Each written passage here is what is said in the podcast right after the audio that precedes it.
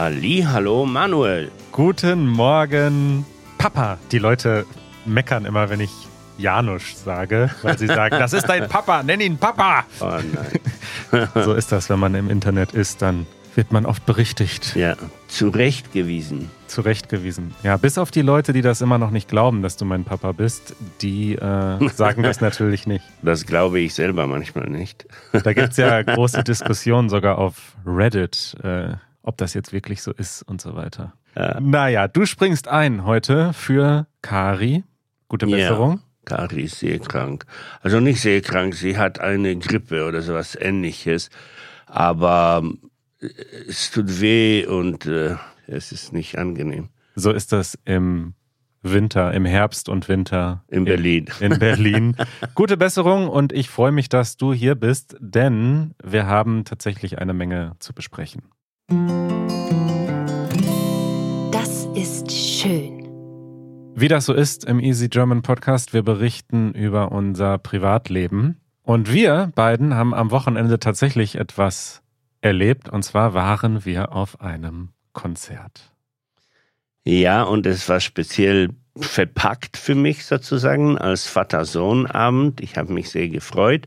Und bis zuletzt wusste ich aber nicht, was du für mich planst. Mein letzter ähm, Gedanke war, dass dass wir vielleicht ähm, auf eine Gokart-Bahn gehen oder. Du hattest echt die besten Theorien. Du hast, deine Theorien waren Go-Kart-Bahn, Freibad oder Spaßbad oder Schwimmbad, ja. Kino. Ja. Und letzten Endes war es dann ein Konzert und zwar das Konzert meines Lieblings-Live-Künstlers. Also er ist nicht mein Lieblingskünstler ich weiß gar nicht, ob ich so einen Lieblingsmusiker oder eine Lieblingsband habe. Also natürlich die Ärzte und Oasis und so, aber ich sage das auch immer nur so halb im Spaß. Also ich mag ja. auch viele andere Bands, aber Glenn Hansard haben wir gesehen und es ist mir ein großes Rätsel, warum dieser Mann, ein irischer Musiker, nicht noch bekannter ist und berühmter und größer, denn er ist wirklich fantastisch. Er ist damals berühmt geworden mit einem Indie-Film, Once, und damals kannten ihn, glaube ich, viele oder kannten zumindest diesen Film. Aber seitdem ist er jetzt nicht mega krass berühmt geworden, obwohl er, finde ich, immer besser wird. Naja, wie auch immer, wir waren auf diesem Konzert und ich wusste, dass es dir gefallen wird, weil er live einfach nochmal zehnmal besser ist als auf Platte. Ja, aber auch, weil wir schon einmal versucht haben, eins von seinen Liedern zusammenzuspielen. Und so war er mir nicht ähm, unbekannt, aber ich habe ihn nicht wirklich viel gehört. Ja, wie auch immer, das Konzert war wunderschön, aber dieses Das ist schön ist eigentlich nur getarnt als Einleitung für das nächste Segment und zwar das nervt.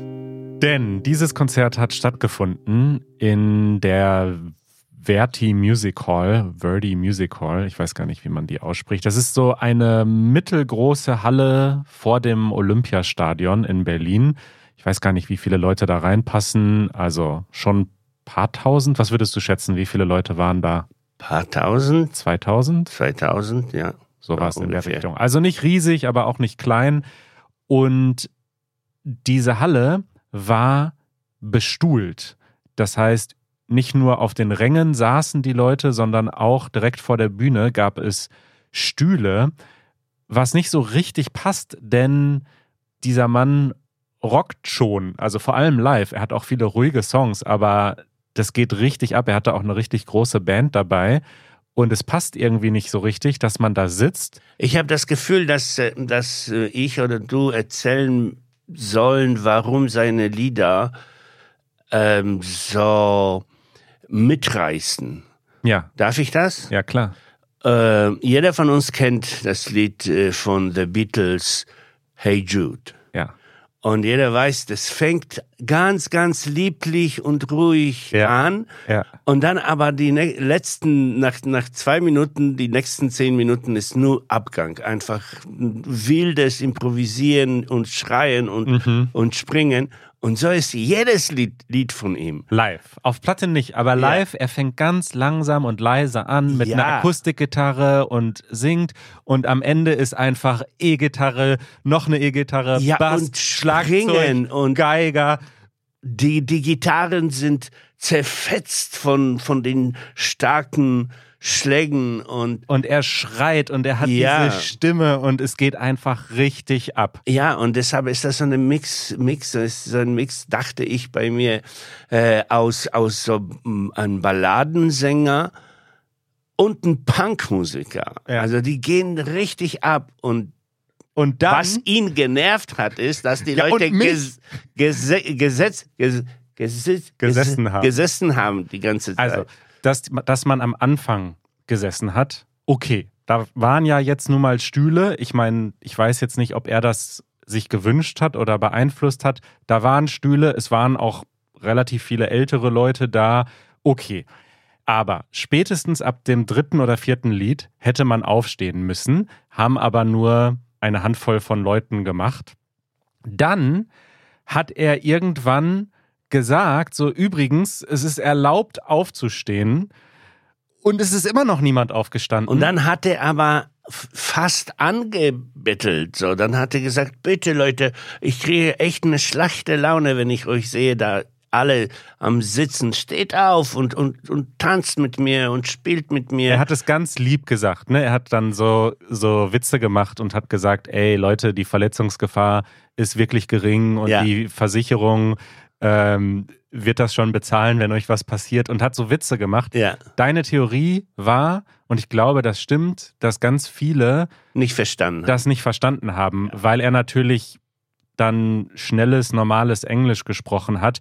Er hätte einfach sagen sollen, auf Deutsch äh, erzählt. So. auf Deutsch oder ganz klar einfach jetzt aufstehen. Ja.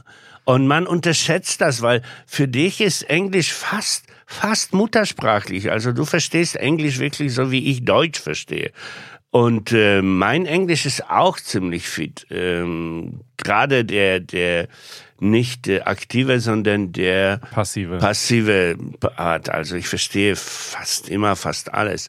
Äh, aber es sind viele ältere Leute, die wahrscheinlich mit äh, englischen Sprache nur gelegentlich so in Berührung kommen. Und, äh, und es, es gibt Leute, die sehr gerne englischsprachige Musik hören, ohne sich drum zu kümmern, einen Text zu verstehen.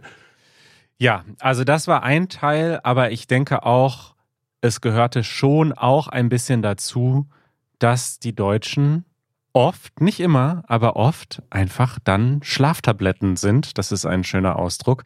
Also man hat dann doch auch gemerkt, als dann die Hälfte des Publikums aufgestanden ist und angefangen hat zu tanzen und wir sind dann auch weggegangen von unseren Stühlen und sind einfach bis vor die Bühne gegangen. Und es gab dann immer noch ein paar Leute, die immer noch nicht aufgestanden sind. Und das kann man nicht mit fehlenden Englischkenntnissen erklären. Das kann Ja, man einfach nur damit erklären, dass sie, ich weiß nicht, dass Aber du musst sie auch lassen, weil das sind ältere Leute und sie, sie genießen diese wunderbare Musik im Sitzen. Und das, äh, es passte natürlich nicht bei den langen Momenten, wo der Musiker und der Rest äh, mitgehüpft haben und, und, ja. und sich haben äh, mitreißen lassen. Das finde ich auch total okay. Dass es individuelle Menschen gibt, die natürlich nicht aufstehen können oder nicht wollen, ist okay. Aber es gab einfach so eine Gruppendynamik. Das hat man auch gemerkt. Und diese Gruppendynamik hat einfach sehr, sehr lange gebraucht, bis die Leute gesagt haben, okay, ist mir jetzt egal, wie das aussieht, ich bewege jetzt mal ein bisschen meine Hüfte. Und das, finde ich, war schon, es war mir ein bisschen peinlich. Ich habe ein bisschen Fremdschämen empfunden, als er dann mehrmals wirklich die Leute bitten musste, Ja. ey, Leute, es macht uns wirklich glücklich zu sehen, wenn ihr euch ein bisschen bewegt. Ich würde den Menschen das echt schon fast nicht verzeihen, aus dem Grunde, dass sie, obwohl sie jetzt alt sind, aber in ihrer Jugend waren sie mittendrin in, in der Rockzeit, Ich glaube, es gab auch einige junge Leute, die da waren, die, auch gesessen haben. sitzen geblieben sind. Ja, sie wollten das Konzert genießen. Okay, wir akzeptieren das so. Janusz philosophiert. So, Janusz, du bist im Podcast, das müssen wir natürlich nutzen und ein bisschen über Philosophie sprechen. Unser Hörer Daniel aus Honduras hat uns eine Frage geschickt, speziell für Janusz. Wie visualisiert ihr Zeit? Oder wie stellt ihr euch eure Lebenszeit vor? Zum Beispiel stelle ich mir das Jahr als kreisförmige Linie vor, mit Sommer unten und Winter oben. Die Wochen stelle ich mir linear vor, mit den Wochenenden in einer anderen Farbe als der Rest der Woche, also wie in meinem Kalender. Wie ist das bei dir, Janusz? Hast du eine, eine Art, wie du Zeit visualisierst in deinem Kopf? Habe ich nicht. Und äh, überhaupt dieser Begriff Zeit ist etwas, womit ich mich nie so wirklich beschäftigt habe. Aber der Grund warum, weil es mich überwältigt, weil das zu viel ist, weil ich da einfach kein Stück davon verstehe, gar nichts. Und äh, und deshalb habe ich jetzt sogar Angst, darüber zu reden. Ja, aber Zeit ist ein ein ein riesiges Geheimnis. Wir wissen nicht. Auch die Wissenschaftler sagen ganz klar, wir wissen nicht, was Zeit ist. Naja, also was ich faszinierend finde an diesem Thema, wir denken im Alltag ja sehr linear. Also gestern ist irgendwie links oder hinten und morgen ist vorne und jetzt ist der Moment jetzt und das geht einfach immer so weiter. Aber Einstein hat ja gezeigt, wenn ich das richtig verstanden habe, dass Zeit sich verändert in Relation zur Geschwindigkeit und zum Raum. Ja. Und das ist überhaupt nicht so etwas Statisches, wie wir uns ja, das Zeit, vorstellen. Zeit ist eine Eigenschaft äh, letztendlich des, des gleichen ähm, Ursprungsphänomen. Also ob die Materie und die Energie und die Zeit ist im Grunde ähm, das gleiche Ding, so wie Wasser und, und äh, äh, Eis und Luft auch das Gleiche ist im mhm. Grunde, nur in verschiedenen jetzt äh, Erscheinungen. So ist Materie und Zeit und Energie auch das Gleiche. Was ich aber nicht verstehe, ich kann das sagen, aber eine richtige Vorstellung habe ich davon nicht, ja. Mhm. Machst du das noch, dass du dir jeden Morgen aufschreibst, was für ein Datum gerade ist? Ja, seit, seit Jahren schon. Erzähl uns von dieser Routine, die ist spannend. Äh, ich führe ein Tagebuch, aber das lächerlich dabei ist, dass es sehr wenig in diesem Tagebuch von einem Tagebuch drin ist und sehr viel einfach von einem Plänen, dass ich morgen einkaufen gehe und zum Arzt und das habe ich mir versprochen und das und den muss ich noch anschreiben und das soll ich nicht vergessen äh, und das schreibe ich mir jeden Tag äh, auf, ja. Und es beginnt damit, das hast du mir mal gezeigt, dass du den Tag und das Datum aufschreibst, ja. damit du überhaupt dich daran erinnerst, in welchem Jahr und in welchem Monat. Ja, im Grunde, im Grunde genieße äh, ich diese physikale Handlung. Ich, ich äh, schreibe auch das Datum mit der Hand auf, auch im Internet, also dieses Tagebuch passiert bei Day One, als es schon digitalisiert sozusagen. Aber ich habe noch immer noch äh, jede Menge Zettel immer dabei und ich habe auch ein Heft, in dem ich dieses Datum nochmal mit der Hand schreibe. Das ist so eine Art ähm, Meditation. Meditative, so eine, so eine Fleischwerdung dieser Tatsache, dass heute der 20. ist. Ja, dass ich schreibe das auf und, und irgendwann gründet mich das äh, und in dem, in dem Tag. Ja. Ah, es groundet dich. Ja. Das, das, das, es erdet dich, das kann man sagen. Das erdet mich, genau. Ja, okay. Ja, ah, das ja. ist gut. Und ähm, wie, wie viel Zeit hast du jetzt angeplant für dieses Gespräch? Zwei Stunden mindestens? Nö, nö, wir haben noch ein paar Fragen für dich. Ist, ist die Frage beantwortet? Also ich visualisiere Zeit im Alltag meistens so, wie sie im Kalender äh, dargestellt wird, auch mit diesen fünf Wochentagen und zwei Wochenendtagen, die irgendwie eine andere Farbe haben. Und das Jahr visualisiere ich eher so nach Gefühl. Also ich, man merkt jetzt, okay, einen Monat noch bis Weihnachten. Ja. Aber es ist schon sehr linear, obwohl ich auf einer anderen Ebene denke oder denke zu wissen, dass es eben nicht so ist. Ja, und bei mir, ich muss zugeben, bei mir ist diese Geschichte mit der Zeit wirklich so unentwickelt, dass ähm, dass ich mir selber da äh, kindisch und, und verloren vorkomme. Also stell dir vor, so ein Bild, dass jemand runterspringt und einfach runtersaust und schreit dabei so, ah! Und so fühle ich mich in der Zeit. So. In deinem Leben? In meinem Leben, ja. Es ist chaotisch und ich hänge mich an so Daten auch, so wie Weihnachten und äh, jetzt ist das am 24. Februar fahren wir für fünf Wochen nach Warschau äh, und das irgendwie visualisiert meine Zeit. Aber sonst ist das dieser freie Fall. So, oh, ich bin meistens sehr überrascht von.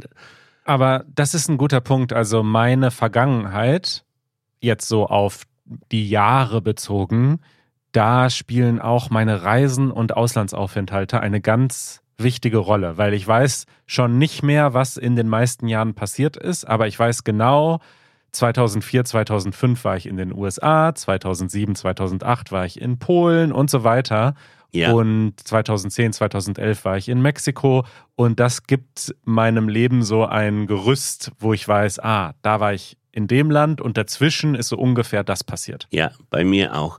Am äh, 14. August 1984 bin ich nach Deutschland gekommen. Ein Glück. äh, dieses, die, dieses Thema ist wahnsinnig einfach. Stell dir vor, die Vergangenheit gibt es nicht. Die Vergangenheit gibt es nicht. Es gibt eine Aufzeichnung, wir erinnern uns, aber die Vergangenheit gibt es nicht. Und die Zukunft gibt es genauso wenig. Es ist immer Gegenwart, jetzt. Alles andere sind Konstrukte von unserem Intellekt, ja. Also ich verstehe das nicht, echt. Äh, ich bin ja auch, äh, wie du weißt, äh, ich habe das Gefühl, dass ähm, wenn ich, das kannst du ja später rausschneiden, weil das ist jetzt zu viel, aber ich will das dir jetzt sagen. Wenn ich sterbe, passiert nichts. Also nach meinem Tod ist nichts gar nichts. Das Problem ist, dass gar nichts existiert nicht. Ein Nichts gibt es nicht. Ähm, in dem Falle zumindest für mich, ja. Und das Einzige, was ich danach denken kann, ist, dass ich ja schon einmal aus dem Nichts gekommen bin. Und ich denke, das sind diese zwei Momente, die das Gleiche spannen, einspannen. Das heißt, ich gehe ins Nichts, ich komme aber auch ins Nichts. Und so habe ich das Gefühl, es ist kreisförmig. Es ist kommen und gehen, kommen und gehen, kommen und gehen.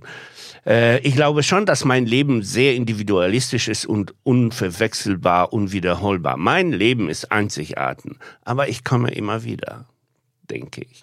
Und ich weiß nicht, ob das nicht verrückt ist. Vielleicht soll ich mich untersuchen lassen. Schön, schöne Antwort. Eure Fragen. Wir haben ein ganzes Dokument, in dem wir eure Fragen sammeln und dort gibt es eine Kategorie, die heißt Für Janusz. Da landen alle Fragen drin, die für dich sind und die wir dann an einem Tag wie heute beantworten können. Ich freue mich. Das ist so ein, wie ein Spiel ist das. Die erste Frage kommt von Gabriel aus Großbritannien und Gabriel schreibt, How long did it take you, Janusz, to go from not being able to understand German at all to being able to understand it no matter how fast the person speaks? How many hours did you have to listen? Hast du Time-Tracking gemacht, als du Deutsch gelernt hast? Habe ich nicht, aber ich erinnere mich, weil ich hatte so einen wichtige, wichtigen Moment in meinem Leben und in meinem Sprachlernen-Prozess, äh, ich glaube, nach fünf Jahren in Deutschland, wobei man muss anmerken, dass ich äh, ein Privileg hatte, eine sehr intensive Sprachschule zu besuchen, ungefähr acht Monate jeden Tag äh, sieben Stunden Sprachlernen äh, mit verschiedenen, mit vielen Lehrern, also total luxuriös. Äh, und dann noch fünf Jahre später habe ich mich selbst gefragt, soll ich nur noch Deutsch benutzen und mein Polnisch vergessen, dafür aber viel besser Deutsch sprechen, als ich heute spreche? Oder soll ich bei meinem Polnischen bleiben? Und ich bin bei meinem Polnischen geblieben aus dem einfachen Grund, dass es meine äh, Muttersprache ist. Und die Muttersprache ist ein Kulturding, aber ist auch ein biologisches Ding. Also de, deine Muttersprache nimmt viel größeren Umfang in deinem Gehirn als jede Sprache, die du dazu lernst. Das betrifft natürlich nicht die bilinguale Leute, die quasi zwei Muttersprachen im Kopf haben, ja. Ja. Mm, Und äh, da ich mich für Philosophie interessiert habe und interessiere, dachte ich mir, ich brauche dieses Werkzeug. Ich brauche Sprache, mit der ich Sachen vertiefen kann. Ähm, und so bin ich beim Polnischen geblieben. Es war also kein patriotischer Akt. Es ist, ich bin zwar Pole und glücklich oder unglücklich, aber ich bin Pole. Das ist, kann ich mir selber gar nicht wegdenken. Äh, aber, aber beim Polnischen bin ich geblieben, weil ich äh, meine, die, die, die Effizienz der Muttersprache nicht äh, weggeben wollte. Okay, und wie viele Und nach Stunden? fünf Jahren, und genau, aber diese Überlegung kam nach fünf Jahren, weil ich da das Gefühl hatte, meine passive Fähigkeit, Deutsch zu verstehen, ist hundertprozentig. Fünf Jahre. Fünf Jahre, nachdem du angefangen hast, Deutsch zu lernen, hast du das Gefühl gehabt, ich verstehe Ja. alles. Aber fünf Jahre angefangen mit einer sehr intensiven Sprachschule und dann, ähm, ich lebte in der deutschen Sprache, ja. Mhm. Äh, in meinem Alltag äh, benutzte ich die ganze Zeit Deutsch und ich habe sehr viel gelesen und sehr viel daran gearbeitet. Also das war eine intensive fünf Jahre. Du hast in der Sprache gebadet. Auch, ja. Okay, die nächste Frage kommt von David. Und David hat eine auch leicht philosophische Frage, beziehungsweise ist es keine philosophische Frage, aber es geht um einen, um Goethe. Ist, war Goethe ein Philosoph? Ja. Ja, auch. Die waren alle Philosophen. Die, Okay, die, hier kommt die Frage. Hallo Kari und Manuel, hier ist Dave aus der USA. Diese Frage ist an Janus. Ich frage mich, ob die Philosophie Goethes noch Einfluss auf den Zeitgeist in Deutschland hat. Beeinflusst er das deutsche Weltbild oder den Alltag der Menschen? Mir gefällt das Zitat, das ich äh, gesehen habe. Er sagte, ein Mann sieht in der Welt, was er in seinem Herzen trägt. Ein Mann sieht in der Welt, was er in seinem Herzen trägt, hat Goethe gesagt. Das ist schon sehr philosophisch. philosophisch, aber auch sehr modern. Alle, all die Bücher, ähm, die dir beibringen wollen oder helfen wollen, sich besser im Leben zurechtzufinden, kommen genau aus dieser Annahme äh, aus, dass äh, ähm, dein Leben hängt weniger von den äußeren Umständen als von der von deiner inneren Energie und Positivismus und und äh, ähm, Intelligenz. Mm, Ja, also du gestaltest das Leben und nicht das Leben gestaltet dich.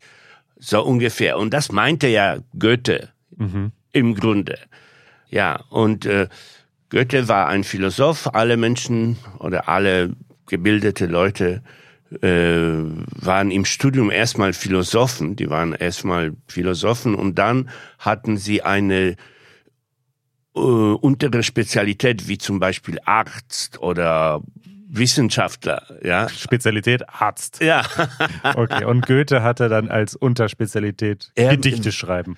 Na, nein, er war ein Wissenschaftler. Er hat sich mit der Theorie der Farbenlehre beschäftigt, aber so richtig ähm, wissenschaftlich. Ja, also er war nicht nur ein ein Dichter. Ich dachte, in seinen Zeiten, das war Romantik, waren auch alle Dichter. aber aber Goethe war Dichter. Alle waren dicht, aber Goethe war Dichter. Okay, Das ist jetzt- ein Wortwitz, den äh, versteht man nur, wenn man schon sehr gut. Das müssen wir jetzt erklären. Also ja. Dichter sein bedeutet ein Poet sein, aber dicht sein ist umgangssprachlich für bekifft sein, wenn man einen Joint Oder raucht. betrunken Oder sein. betrunken, Ja. aber meistens eher, würde ich sagen, wenn man, wenn man einen Joint raucht, dann ist man danach dicht. Und Ja. dichter ist natürlich quasi die Steigerungsform. Und der Witz ist also, alle waren dicht, aber Goethe war dichter. Okay, damit haben wir diese Frage so halbwegs beantwortet. Eine Frage habe ich noch und die wird dir sehr gefallen. Du musst dich aber kurz fassen. Und zwar kommt diese Frage von Erik aus Mexiko. Wir haben ihn getroffen auf einem Meetup in Mexiko. Hallo, liebe Kari, Janusz und Manuel. Hier spricht Erik aus Mexiko-Stadt. Wie hat Janusz den Blues entdeckt und wie hat Bluesmusik zu Janusz Lieblingsmusikgenre geworden? Gibt es eine spezielle oder interessante Geschichte dahinter? Oder wieso spielt Janusz Bluesgitarre so gerne? Liebe Grüße und bis bald. Wir haben die Episode begonnen mit Musik und wir enden sie mit Musik. Warum bist du so begeistert von Bluesmusik und spielst so gerne Bluesgitarre? Weil das die Musik mein, ganz natürliche Weise die Musik meiner Jugend war. Meine erste Schallplatte, die, die ein Cousin von mir mir gekauft hat, weil ich noch zu klein war, um mir selber Schallplatten zu kaufen, war schon eine Bluesmusik. Und äh, ähm, wir hatten oder ich hatte ein großes Glück, dass es in Polen zu dieser Zeit eine sehr authentische Bluesband gab. Ja, sie, sie, sie sangen polnisch, aber die Texte waren und sind so richtig genial, sind von einem polnischen Dichter geschrieben, der aber es geschafft hat, sie auch sehr einfach, ähm, sehr authentisch zu schreiben und sehr, aber auch klug, so unglaublich schön. Und die Musik äh, dazu war auch äh, und ist immer noch äh, sehr genial. Und ich äh, hörte mir diese Musik un sehr gerne sehr viel an. Die polnische Band heißt Breakout, ja, mit Tadeusz Nalepa und Mira Kubasińska. Und, äh, und wie alt warst du da? Weil ich finde es interessant. 13. 13, ja, das ist so krass, wie Ja, die Musik, die man in dem Alter hört, einfach ein Leben lang bleibt. Ja. Ne? Also das ist auch, ich, wir lachen oder Kari lacht oft darüber, dass ich die Ärzte so toll finde. Ich höre die ja im Alltag gar nicht mehr. Ja. Aber das ist halt die Musik, die ich mit 13, 14, 15 ohne Ende gehört habe. Und das bleibt irgendwie dann so ein Leben lang. Ne? Also man Ja. hat dann da so eine Verbindung zu, die geht nicht weg. Ja, und außerdem ist Blues äh, eine sehr spezielle Art von Musik, die ich sehr, sehr liebe. Und äh, die ich liebe auch, weil, weil sie so einfach zu spielen ist. Mhm. Weil es ist, es ist wirklich, es ist ganz merkwürdig, dass ähm, äh, die Tatsache, dass man ähm, Bluesmusik sehr einfach improvisieren kann, lässt sich von der Theorie der Musik nur schwer erklären, weil du spielst zum Beispiel, du spielst eine äh, Moll ähm, Tonleiter. Tonleiter, das ist komisch, ich habe all diese Wörter im Englisch im Kopf, ja, aber Mhm. du hilfst mir, äh, zu einer ähm, A7 oder wie heißt das, äh, ähm, zu einem Dur äh, Key, So eine Dur-Tonart. genau, zu einer Dur-Tonart. Äh, und das äh, eigentlich dürfte es sowas nicht sein, ja. Eigentlich ist das völlig falsch, aber es ist total richtig und aber auch so einfach alle Noten passen. Äh, ich Passt zu deinem rebellischen Lebensstil und Ja. deinem rebellischen und Geist. ich äh, ich verspreche jedem, wenn ihr Blues lernen äh, wollt, spielen wollt, äh, ich brauche fünf Minuten dafür. Also ich kann euch improvisieren in fünf Minuten beibringen. Das ist doch mal ein Versprechen. Du hast ja auch einen äh, YouTube-Kanal, den nicht so viele Leute kennen, The Blues Lab. Den können wir nochmal verlinken in den Nein, Show Notes. bitte nicht. Der braucht noch ein paar Nein, nein, der ist jetzt schon so alt und so The entfernt. Blues Lab. Mal schauen, wie viele Subscriber. Oh, doch, fast 3000. Doch, Ah, doch. Da, und ein schönes Profilbild. Müssen wir noch mal ein bisschen pushen, diesen Kanal. Pushen. Ja. Schön, dass du da warst, Papa. Ja, Und wir quatschen noch ein bisschen weiter in der Aftershow mit unseren Mitgliedern. ach ja, stimmt. Oh, ich freue mich drauf. Ja, Bis bald. bis bald.